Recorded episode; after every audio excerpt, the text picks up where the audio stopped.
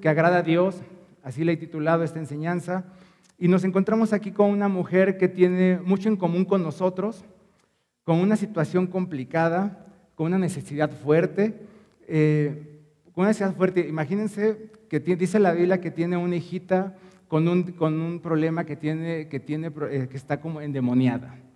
La Biblia dice que es, o sea, que lo traduce como una hijita, es una niña pequeña, no es una hija grande. Entonces yo eh, me pongo a pensar qué, en qué situación la familia vivía para que un niño de 8 años, de 10 años, que es más la, traducción de la edad de la niña, o sea, tenga ese, tenga ese padecimiento, ¿no? Realmente vivía una, la familia vivía un, en un entorno muy complicado, probablemente, eh, bueno, seguramente, pues eh, esa, esa, la familia había cedido eh, muchas cosas al diablo y al ocultismo y muchas cosas para que estuviera la niña endemoniada. Es una necesidad muy fuerte y que probablemente podemos, es una necesidad que ellos tenían ahí muy, muy, muy de familia, que a un hijo le falte algo, que a un hijo le esté pasando algo, los que tenemos hijos, pues es a veces desgarrador o simplemente alguien que, que amamos o, que, o, que, o, a una persona que estimamos y le pasa algo y tiene una necesidad, también nos sentimos así como que nos duele también. Entonces viene esta mujer a pedir ayuda a Dios por la necesidad tan fuerte que tiene, ¿no? Y es una necesidad que probablemente tú y yo podamos tener el día de hoy. A lo mejor no tenemos un hijo o una hija que esté endemoniado, pero tenemos una necesidad muy fuerte en nuestra vida, muy, muy fuerte. Era, era una mujer gentil, y llámese por gentil que no era judía, que no pertenecía al pueblo de Israel, que fíjense, descendía de los, descendía de los cananeos, que eran enemigos principales del pueblo de Israel. y yo digo, bueno, también nos identificamos con esto, con esta mujer, porque Igual como ella venía de un lugar que era enemigo del pueblo de Israel, nosotros, como lo menciona en Romanos, en Romanos dice que así como nosotros éramos enemigos de Dios, en Romanos 5, 10 dice, porque si siendo enemigos fuimos reconciliados con Dios por la muerte de su Hijo. Enemigo éramos de, de Cristo, al igual que esta mujer. Pero también encontramos aquí a un Jesús que queriendo pasar desapercibido, o sea, seguramente quería descansar, o sea, dice que quería pasar desapercibido. Ya es la segunda vez que él quiere ir como a descansar y, no lo dejan las personas, o no lo dejamos muchas veces, así, no lo, no, no, lo dejan las personas. Pero esto, yo, yo, yo, yo platicaba con Marcela y veíamos que, que esto era que, ¿cómo podemos aprender de, aún de esta parte de la escritura?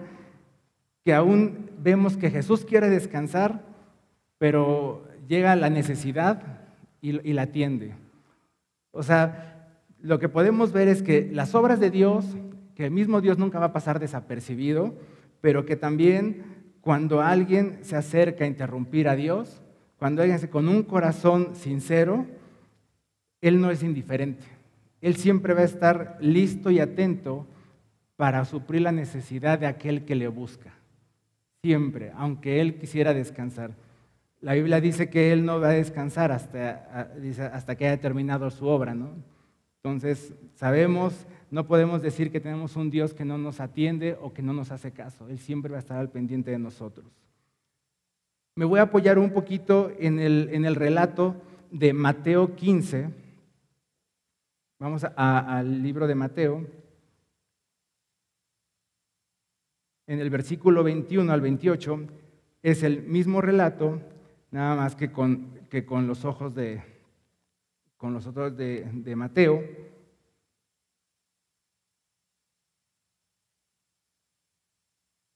Eso es bueno saber porque no les, no les pasa que a veces alguna noticia o, alguna, o algún suceso, cuando te lo cuentan dos, tres personas, pues acompletas todo el relato, ¿no? Y no cabe, no, cuando ves eso, cuando ves, no hay duda, no, no cabe duda a que se escapó algún detalle y te sabes toda la historia completa.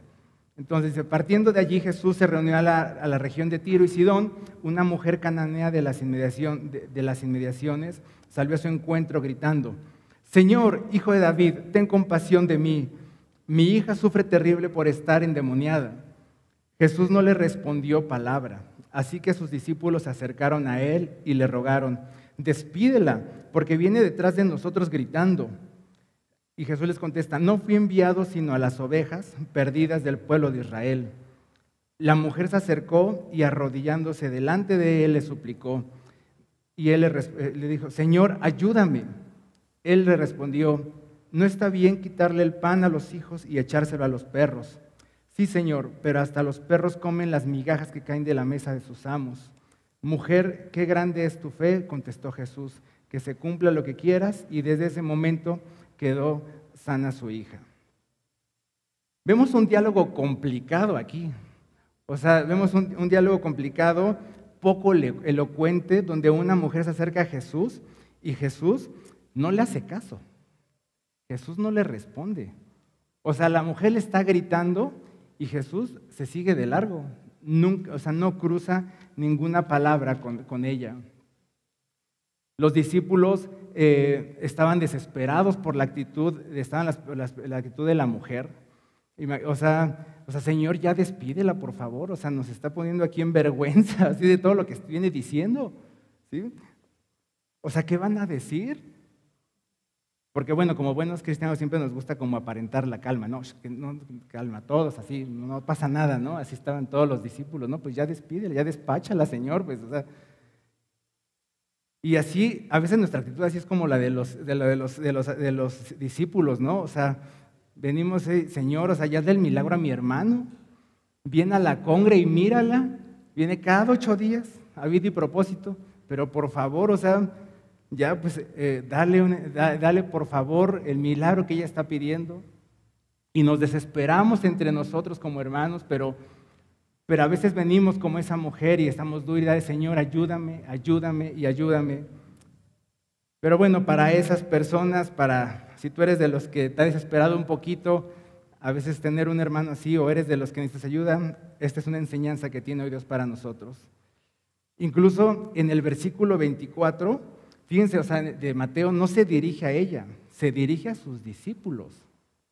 O sea, o sea cuando les dice, vamos otra vez a, Mateo,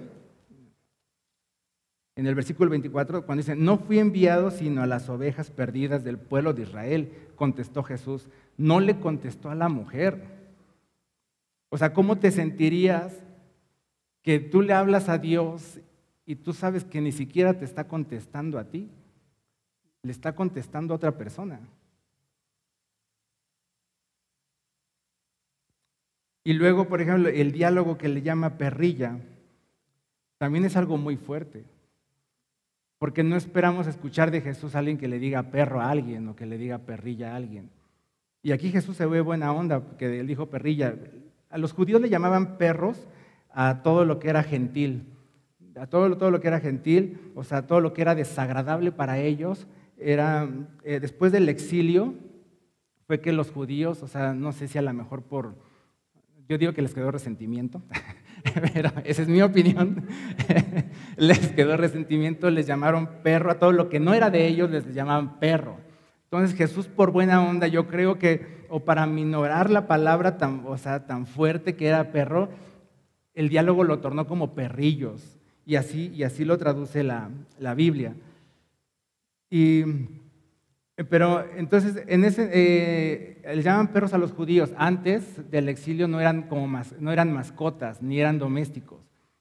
Entonces ya después, en los tiempos de Jesús, ya eh, los perros ya eran, ya más domésticos, ya de mascotas. Entonces, pues también sirvió como para que, para que el ejemplo le llamara perrillos y pudiera explicarle a la, a la, mujer. Pero realmente los judíos le llamaban perro a todo lo desagradable, a todo lo que no era de ellos. Mm, y entonces, fíjense, el diálogo que comienza Jesús con esta mujer, eh, y vamos a aprender, o sea, estas tres actitudes, que, que, vamos a aprender en este diálogo, tres actitudes que tiene la mujer que llamaron la atención de Jesús. O sea, aquí todavía el que le pidió ayuda no llamó la atención de Jesús. El que le gritara y le clamara desde a lo lejos no llamó ni siquiera la atención de Jesús. Es un poquito complicado, bueno, y por el tiempo explicar a lo mejor por qué le dijo, le dijo, le dijo eso a los, a los discípulos. porque realmente era una enseñanza también para los discípulos, pero no es la enseñanza que, que, queremos en este día tocar. Pero lo que sí creemos es que, que, por, que Jesús se acercó a la, a la, persona por tres cosas, a la mujer, y volteó a verlo por tres cosas que había en su corazón de esta mujer. Quisieron voltearlo. De antemano, os aclamó por, por, por ayuda con humildad. Y a veces acercarse a Dios, tenemos que acercarnos con humildad.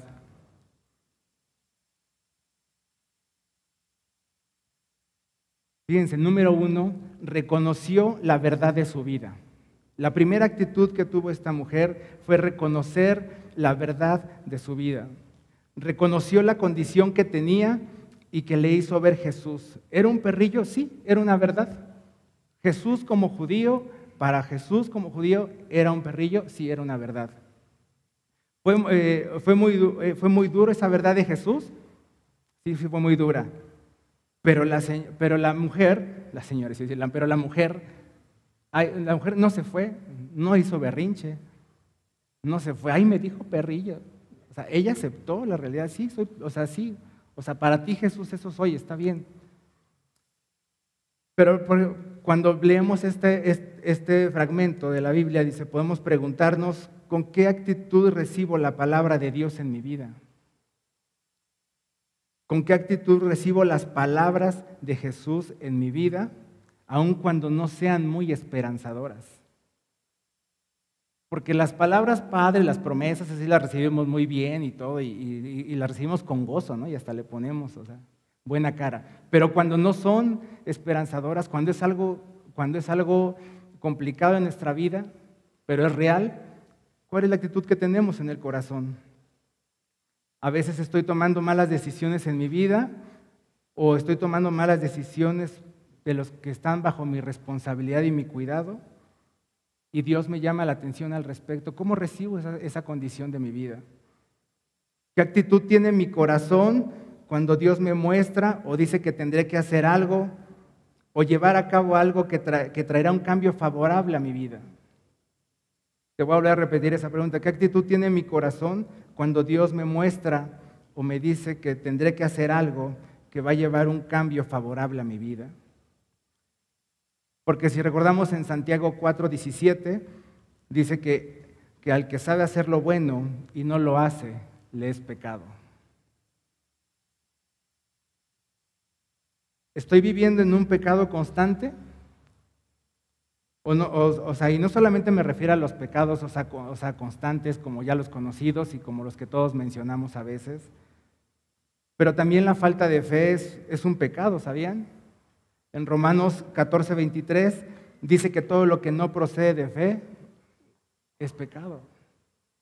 El, caminar en esta tierra sin creer en Dios, en su palabra, en su verdad, es pecado. Porque a veces podremos cuidarnos de no, de no andar este, fornicando en adulterio y andar robando y transando. Pero realmente nos estamos cuidando de realmente no caminar en no confiar en Dios, porque también es pecado. Realmente tenemos que creer la palabra. Muchas cosas a lo mejor no las voy a entender, pero las tengo que creer. Hay muchos milagros en la Biblia que pueden venir y que a lo mejor no los puedo, no los puedo entender.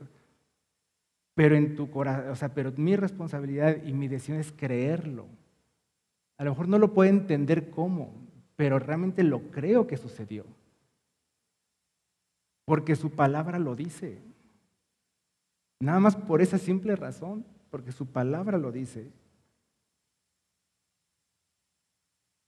En Hebreos 11.6 dice que sin fe es imposible agradar a Dios, porque es necesario que Él se acerque, porque es necesario que Él se acerque a Dios crea en Él, que, en él, eh, que Él existe y que recompensa a los que le buscan.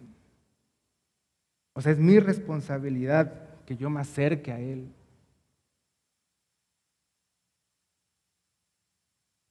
¿Qué actitud hay en mi corazón al ser expuesto a la palabra de Dios? ¿Qué actitud hay en mi corazón al ser expuesto a las palabras de Jesús? me quedo, me voy, o sea, hago como que no escucho. Conozco a una persona que, bueno, pues y yo conocemos a una persona que tiene un problema de, sordera eh, fuerte, pero es muy chistoso porque cuando le dices a esta persona, le, dices ya lo que, o sea, sí escucha con, con el aparato, pero cuando ya le empieza a decir algo que ya no le gusta, ay, es que ya no te escucho, es que el aparato ya no me funciona. Entonces, entonces hacemos como que no escuchamos. Y ya le digo, mire, es que le puede hacer así, así. Es que ya, ya no escucho, es que Dios dice así, así. Es que se le está bajando la pila. o hago berrinche y me dice, ya me voy porque yo quiero aquí nada más recibir palabras bonitas, pero aquí no venimos a recibir tan puras palabras bonitas. Si tú ves la Biblia, no dice puras palabras bonitas. Jesucristo habló más del infierno que del cielo, nada más con eso te digo todo. Entonces no es bonito. La mujer se quedó con humildad, reconociendo su condición. Y vamos a leer, vamos a leer Santiago 4.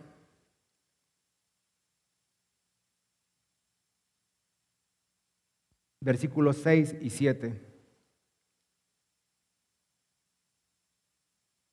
Y Él da gracia con generosidad, como dice las Escrituras. Dios se opone a los orgullosos, pero da gracia a los humildes. Esta mujer lo que no tenía era orgullo, sino tenía humildad. Tenía humildad. Y vamos a ver cómo es que Jesús no se opuso a eso, porque vimos su corazón. Y en el punto número dos, que vemos que aceptó lo que tenía para ella. La mujer aceptó lo que tenía para ella. En el versículo 28 de Marcos, 7:28, le dice, sí Señor, respondió la mujer, pero hasta los perros comen debajo de la mesa las migajas que dejan los hijos. ¿Aceptamos lo que Dios tiene para nosotros? ¿Tú y yo, tú aceptas lo que Dios tiene para ti? Sin importar lo poco o lo mucho o en la forma en la que viene la provisión de Dios, la mujer actuó con un corazón humilde. Y te pregunto hoy día, o sea, sin importar lo poco, lo mucho, en la forma que viene la provisión de Dios a tu vida, ¿nuestro corazón sigue humilde? Hay muchas cosas que Dios nos da que pudieran ser migajas a nuestro parecer o al parecer de las demás personas. Pero cuando vienen de Él, son de bendición. Te voy a repetir otra vez, hay muchas cosas que Dios nos da que pudieran parecer migajas a los ojos, a mi propio parecer y a los ojos de los demás, pero cuando vienen de Él son de bendición. A lo mejor tu trabajo que hoy tienes no se presenta como el chocolate fantástico que quisieras tener, el pastel de chocolate así, de, tres chocolates y con frutas y todo pero es la provisión de Dios. A lo mejor en este momento de tu vida no se ve como, como la hogaza gourmet que quisieras tener en tu mesa, ¿verdad? Como la que quisieras compartir con los otros. Pero Dios te sustenta y no cuida cada detalle de cómo estás viviendo el día de hoy o cómo estoy viviendo yo el día de hoy. La mujer reconoció que lo que venía de Jesús era bueno. No, no le importaba que fueran las migajas. Si tú eso me vas a dar, Jesús, está bien. Eso es lo que yo acepto. ¿Cómo recibimos en el corazón lo que viene de Dios a nuestra vida? ¿Cómo recibimos en el corazón lo que viene de Dios para nuestros seres queridos?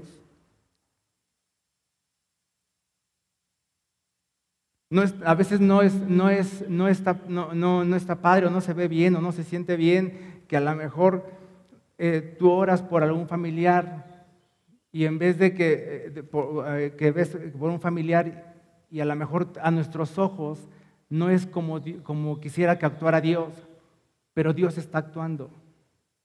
Dios está glorificando su nombre.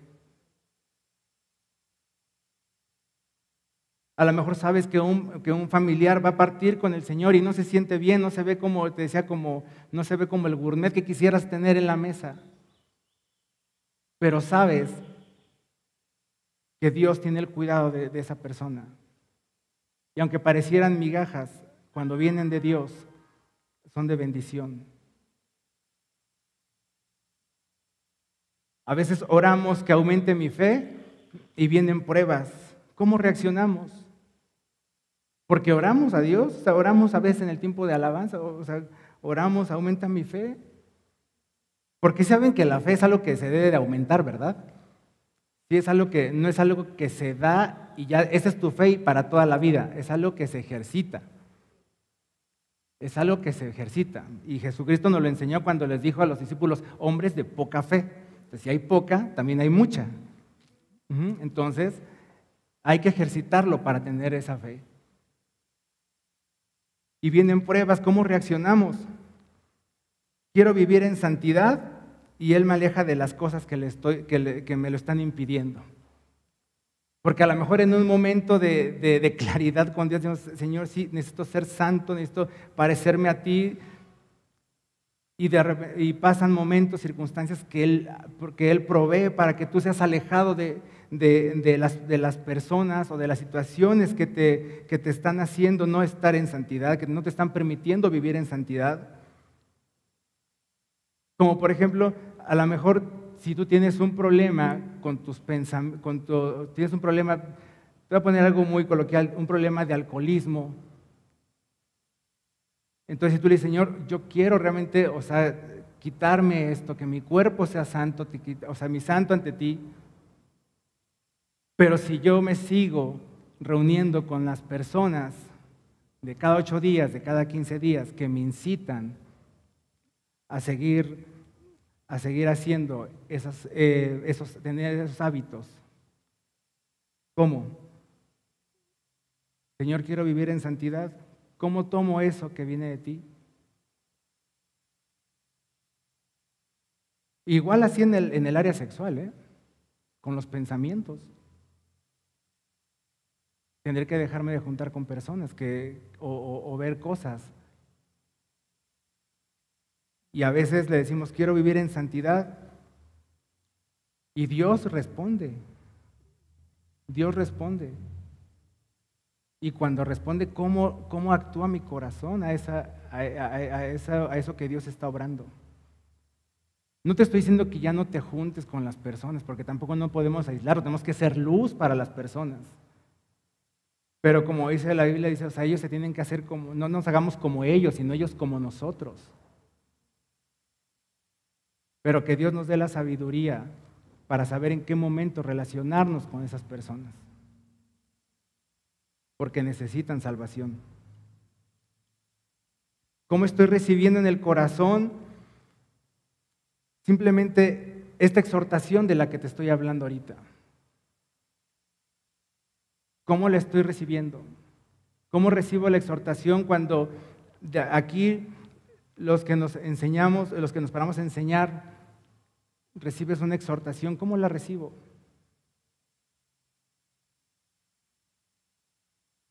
Porque siempre nos va bien cuando Dios nos exhorta, ¿verdad? No sé si tú piensas, a mí me va bien cuando Dios me exhorta. Oramos a veces para que nos lleve a un lugar mejor y nos corren del trabajo, ¿no? ¿Qué tal? Podrían parecer migajas ante mis ojos y ante los ojos de los demás. Pero cuando te lleva a un lugar mejor, cuando ves el sustento de Dios, cuando ves la provisión de Dios de manera natural y sobrenatural, sabes que esas migajas vinieron de Jesús.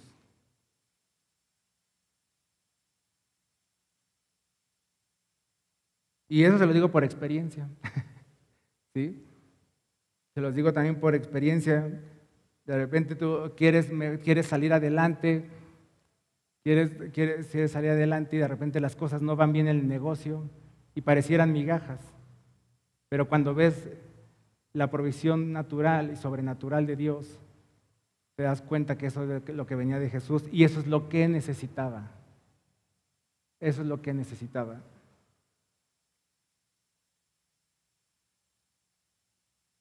¿Cómo es, ¿Cómo es, mi actitud al recibir una palabra de enseñanza, una palabra de ánimo, una palabra de corrección de las personas que no esperabas o que no desearías? La mujer no, es, no esperaba esa contestación de Jesús, seguramente, porque ella ya había escuchado de un Jesús que hacía milagros, que nada más, o sea, y distintas maneras de milagros. Desde echar salivita, desde muchas, unas cosas, ¿no? Pero esta contestación no la esperaba, no la esperaba la mujer. Ahora tú, tú y yo, ¿cómo, toma, ¿cómo es la actitud de nuestro corazón al recibir esa enseñanza? Pues tú ni sabes. ¿Tú qué vas a saber? Tú no estás al nivel que yo estoy. Podrá decir el corazón orgulloso. ¿Tú qué me vas a venir a decir? A veces las migajas es lo que a veces no, no esperamos. En, en, una, en una ocasión, eh, en una ocasión hace, hace un tiempo, unos meses, mi hija, eh, mis hijas tenían un problema en la escuela. Y, y entonces eh, la Miss, que agradecemos, digamos, gracias a Dios por, la, por su vida, nos mandaba mensajes a, mi esposa y a mí diciéndonos, de ciertas cosas que mi hija estaba, estaba teniendo y que estaba, y que estaba pasando. Y no era padre que te dijeran algo, algo que no estaba bien, porque yo quería que, que eso me lo hubiera revelado Dios en un devocional, ¿no? o, que me lo revelara, pues ya, si bien, aquí Raúl predicando y que nos dijera, ¿no? Pero no fue así.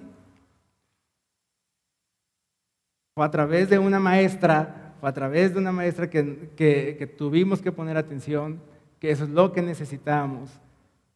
Y parecían migajas. No era lo bonito.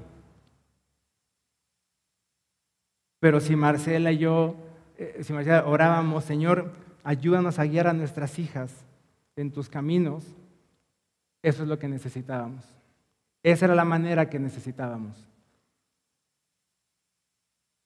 Las migajas no son lo óptimo para a nuestro parecer, pero cuando vienen de Jesús son lo que necesitamos.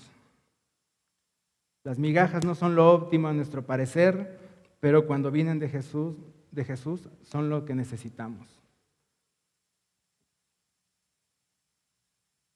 ¿Siguen conmigo? ¿Sí? Muy profundo la, la, vida de esta mujer en esos tres versículos. Número tres, no cuestionó las palabras de Jesús. No cuestionó las palabras de Jesús. La fe no cuestiona. Y no se trata de que no, de que no preguntes por entender, pero a veces preguntamos por reclamar o exigir. La actitud a veces con Dios decirle, a ver Dios, ¿por qué está pasando este padecimiento de salud en mi vida? Ay, no, ¿por qué me está pasando a mí? Yo que toda la vida me cuidé, yo que comí sano, yo que era cliente frecuente de GNC, o sea, ¿y por qué me está pasando a mí eso? ¿Por qué, o sea, por qué no tengo amigos? O sea, ¿por qué no tengo amigos si yo soy bien buena onda? ¿O por qué me dejó, eh, por qué me dejó ella? ¿Por qué me dejó él? ¿Por qué se fue? Reclamándole a Dios. Pero cuando nuestra actitud cambia y las preguntas son por entender por qué Dios, por qué, va a ser muy diferente. Fíjense, esta mujer solo, creyó lo que Jesús le dijo.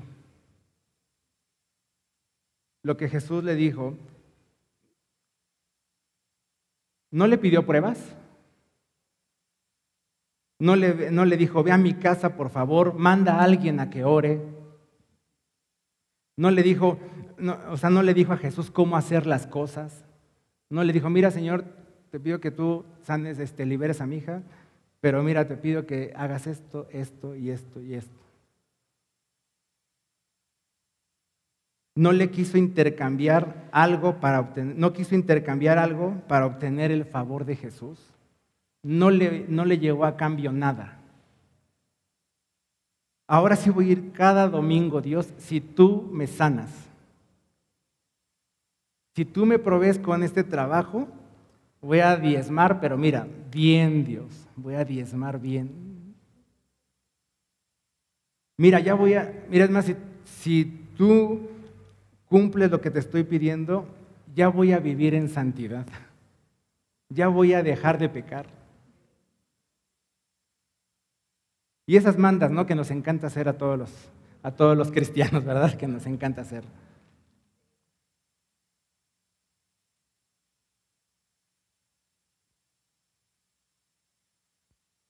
¿Cómo salimos tú y yo de aquí cuando Dios nos habló? ¿Cómo salimos de aquí? Ya Dios nos habló, salimos con confianza, con fe en su, en su palabra. ¿Cómo salimos de aquí? Porque muchos podemos salir emocionados nada más, solamente podemos salir emocionados. Y esa emoción nada más se va a acabar cuando llegues a las carnitas y se acabó la maciza con cuerito. Así es. Ahí se va a acabar la emoción si tú saliste de ahí. O cuando llegas a casa y ves el alterón de pendientes y de qué hacer, qué tienes que hacer, ahí ya se acabó la emoción. Pero la fe verdadera, la fe de buena calidad, es la que perdura a pesar, a pesar de lo demás y de las demás personas y de las demás circunstancias. Y esa es la fe que crece. Esa es la fe que aumenta. Cierro la Biblia confiando en lo que Dios me habló. O sea, yo leo la Biblia y cuando la cierro digo, o sea, digo que, Señor, estoy convencido de lo que tú me hablaste aquí en, en tu palabra. Y te voy a dar como una prueba. Aun cuando tú vayas por la calle se te cierren en el tránsito o tengas un mal día, esa palabra va a seguir ahí en tu corazón. Ahí va a seguir en tu corazón esa palabra. Y eso quiere decir que tú confiaste plenamente en lo que Dios te habló. Aun cuando no reciba la noticia deseada, su palabra sigue ahí y seguirá ahí.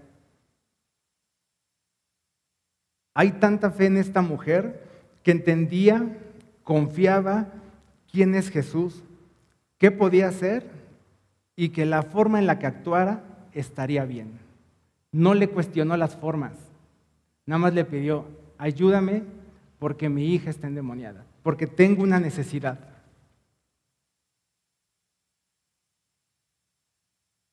Y en el versículo 29, y estoy por terminar, Jesús le, dijo, en Marcos estoy, Marcos 7, Jesús le dijo, por haberme respondido así, puedes irte tranquila, el demonio ha salido de tu hija. Estas actitudes fue las que llamó la atención de Jesucristo. ¿Qué actitudes? Número uno, reconoció la verdad de su condición. Número dos, aceptó lo que Jesús tenía para ella. Número tres, no cuestionó las palabras de Jesús, le creyó. Estas tres cosas fueron lo que llamaron la atención de Jesús. Y por eso Jesús le contestó, por haberme respondido así. Por esta respuesta, dice la traducción de las Américas, por esta actitud en tu corazón, yo voy a actuar. No es poca cosa llamar la atención de Jesús. No es poca cosa llamar la atención de Dios. ¿Recuerdan al, centurión? En el, anótelo nada más, Lucas 7, 7 eh, en, el, capítulo 7 viene la, narración de, del centurión. Que, eh, está enfermo, uno de sus siervos está enfermo y manda a alguien para que, para que le diga a Jesús que, que solamente diga la palabra para que él sea sano. Porque ni siquiera el centurión dijo, yo no soy digno de pararme delante de Jesucristo. Mejor voy a mandar a alguien para que vaya y le, y le diga y, y, le pida al, al Señor, a Jesús, que, que, sane, que solamente diga la palabra. Y en el versículo 9 de Lucas 7 dice que, que Jesús se maravilló de la fe de aquel hombre. Dice que volteó y que, le, se dirigió a con los que le estaba y, y, que les dijo, nunca he visto esta fe el, eh, con los judíos. Nunca he visto tanta fe como ustedes. Y el centurión era gentil, al igual que esta mujer. Dos enseñanzas, dos, dos, eh, una enseñanza de una fe genuina en la vida de dos gentiles, como tú y como yo. Pero qué bendición que ahorita, que hoy día ya no somos llamados ante Dios como gentiles, que llegó el Evangelio a nosotros también. Me encanta porque leía este versículo, leía este, este, este, este pasaje y yo veía cómo el, versículo de a los suyos vino y los suyos no le recibieron, más que los que le recibieron fueron llamados hijos de Dios. O sea, como si al leer el, pasaje de esta, de esta mujer, de fondo tuviera ese versículo. No sé si, si pudieras captármelo, que que te estoy diciendo como cumpliéndose esa palabra. No se podía cumplir todavía porque Jesucristo no había muerto todavía, no había resucitado para que fuera llamada hija de Dios esta mujer este, cananea. Pero no, no, me, no creo que, no me cabe la, mayor duda, que no tengo la menor duda que, que esa mujer, al saber que Jesucristo resucitó, fue salva.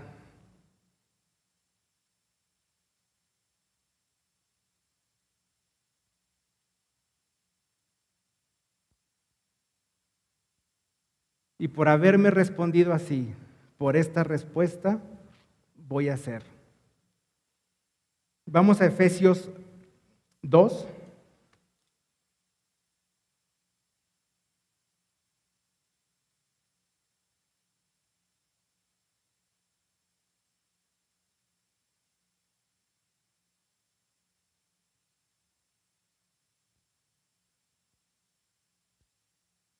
Efesios versículo 11 y 13.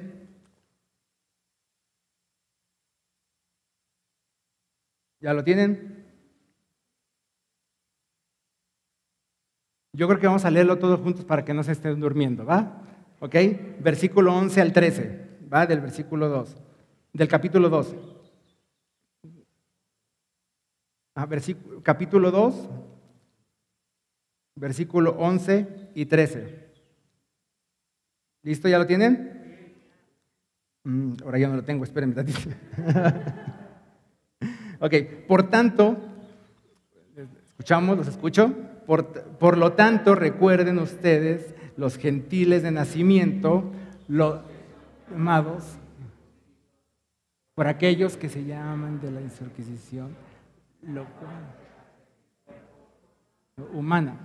El que sigue, recuerden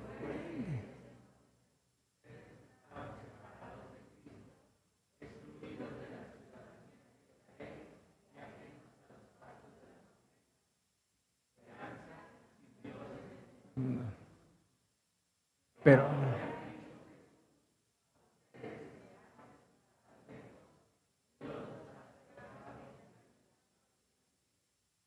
pero ahora en Cristo Jesús.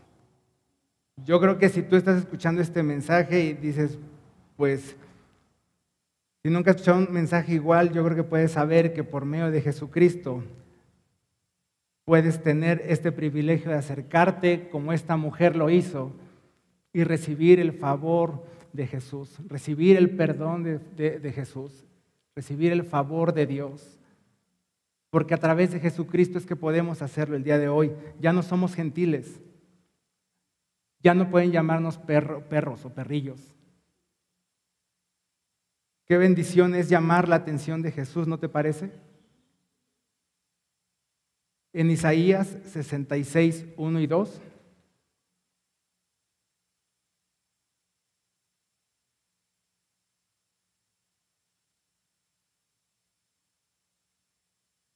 Dice, el cielo es mi trono y la tierra es el estrado de mis pies. ¿Podrían acaso construirme un templo tan bueno como ese? ¿Podrían construirme un lugar de descanso así? Con mis manos hice tanto el cielo como la tierra. Son míos, con todo lo que hay en ellos. Yo el Señor he hablado. Bendeciré a los que tienen un corazón humilde y arrepentido, a los que tiemblan ante mi palabra. Wow. Creo que algo que podemos, eh, que podemos aprender, el día, algo que podemos aprender de la mujer de hoy es que, que con un corazón humilde, con un corazón lleno de fe y acercarte a Jesús, podemos llamar la atención de Dios. Con un corazón arrepentido, temeroso de su palabra. Fíjense, la, la, la mujer cuando llegó, dice que se postró ante Jesús. En total sumisión. No importa cómo tú lo hagas, Jesús. No importa lo que tú me des. Cuando viene de ti, es bueno. Ella se quitó del trono en el que estaba y le dijo, tú Jesús eres Señor. Tú eres el que lo puedes hacer. Yo solamente soy un perrillo. Que cuando oremos a Dios tengamos bien consciente quién es Él y quiénes somos nosotros. Incluso, estos no son tres pasos para que con esos tres pasos yo voy a llamar la atención de Dios. No, por favor. Son tres actitudes que podemos ver dentro de la escritura Porque a veces el cristiano mañosamente pensamos que nos van a dar como los tres pasos para o los cinco pasos para llamar la atención o para que Dios haga o para... Y no va a ser así. Que busques realmente tú, o sea, que realmente cuando llegues con un corazón arrepentido ante Dios, con un corazón humilde, sea para reconocerlo a Él, reconocer quién es Él y quiénes somos nosotros. Roguemos al Padre que la actitud de nuestro corazón sea la correcta cada día y nuestra fe en Él siga creciendo todos los días. Roguemos al Padre que la actitud de nuestro corazón sea la correcta cada día y nuestra fe siga creciendo todos los días. Señor, te damos muchas gracias por permitirnos, Señor, estar delante de tu palabra, delante de ti, Señor exponiendo, Señor, nuestros corazones, Señor, a tu palabra. Porque solamente tu palabra es la que discierne, Señor, los pensamientos y lo más profundo de mi ser. Aún ni siquiera yo puedo saber con exactitud, Señor, lo que hay dentro de mi corazón, pero tu palabra sí, Señor. Y hoy hemos decidido estar delante de ti, Señor, para exponer nuestro corazón, Dios. Y saber que a veces no hay actitudes correctas, Señor, para podernos, Señor, acercarnos a ti, Dios. Para obtener, Señor, eh, tu favor, Dios. Y no porque tú no quieras ayudarnos, Padre, o tú no quieras socorrernos. Más bien tú quieres enseñarnos, Señor, quieres transformar nuestro corazón, Dios. No es primordial para ti, Señor, los milagros. Es primordial, Señor, que nuestro corazón cambie. Que nuestra vida se parezca cada día más a ti, Señor. Con esa humildad, Señor, que dice tu palabra, que tú eres manso y humilde de corazón, Dios.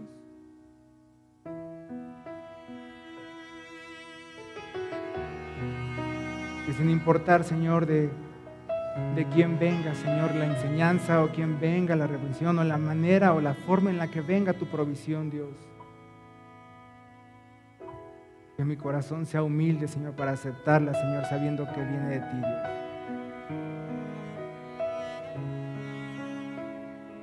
Porque hemos orado, Señor, y te hemos entregado nuestra vida, Dios. Con ese entendimiento de que nuestra vida es tuya, Señor, y que está en tus manos, tú puedes hacer, Señor, como quieras en nuestra vida. Tú eres soberano.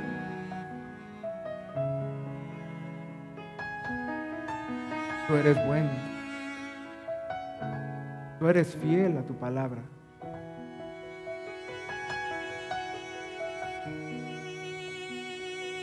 Tú eres paciente a nuestra rebeldía y eres paciente cuando no entendemos, Señor, o cuando no, entendemos tu palabra, Dios. Pero lo que hoy pudimos entender, Dios, lo poco, lo mucho que pudimos entender el día de hoy, lo que entendamos en las próximas días cuando estemos meditando otra vez en tu palabra, Dios. Corazón se ha transformado, Dios, a esa humildad, a esa mansedumbre que solamente tú tienes, Jesús. Así lo oramos en el nombre de Cristo Jesús. Amén.